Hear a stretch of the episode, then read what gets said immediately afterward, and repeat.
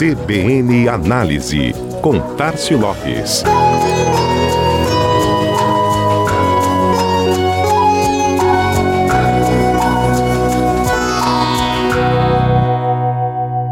Você já ouviu falar em naming rights? Se não, com certeza já deve ter se deparado com alguma ação de marketing, publicidade, que recorreu a este formato. A chamada concessão dos direitos de nomeação ocorre quando patrocinadores compram ou alugam o nome de algum estabelecimento, espetáculo cultural ou esportivo, ou mesmo algum endereço famoso, ponto de referência ou turístico, para que este passe a carregar o nome de uma marca ou produto. O formato é popular nos Estados Unidos há décadas sua história inicial remonta a 1912, na cidade de Boston. Relatos dão conta que o Fenway Park recebeu este nome por conta de uma imobiliária chamada Fenway Hilt, de propriedade de um dos donos do estádio, que negociou a adoção do mesmo nome para a arena. A partir de então, estádios e complexos multiuso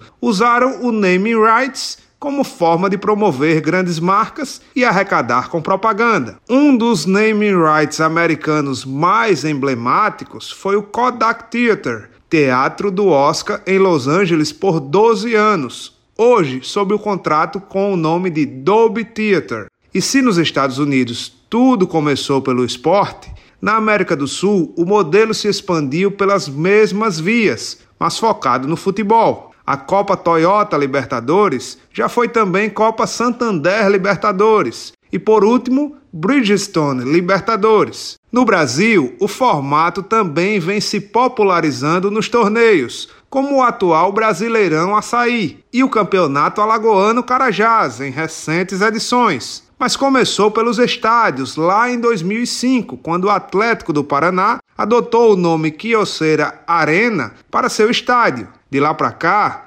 exemplos como Allianz Arena e Itaipava Arena Fonte Nova ou Pernambuco não faltaram. E agora, a expansão por aqui deve ir além dos limites do esporte e cultura. O metrô de São Paulo anunciou que pretende conceder naming rights das estações da capital paulista em contratos de até 20 anos, a proposta prevê que os espaços recebam um nome adicional de uma empresa ou produto. Exemplo: Estação da Luz mais marca X, ou Estação Liberdade mais marca Y. O nome adicional deve aparecer em placas, totens indicativos e outros elementos da comunicação visual e geral. A proposta tem inspiração em cidades como Nova York, Dubai Mumbai, na Índia, e Kuala Lumpur, na Malásia. Medida semelhante foi adotada também pela concessionária carioca Metrô Rio, que vai renomear a estação Botafogo. A partir de agora, se chamará Estação Botafogo Coca-Cola. Alagoas não deve ficar de fora dessa nova onda de naming rights. O grupo detentor dos direitos de exploração publicitária dos trens e estações do VLT revelou que o naming rights das estações também estará entre suas oportunidades de mídia a partir de 2021, onde há público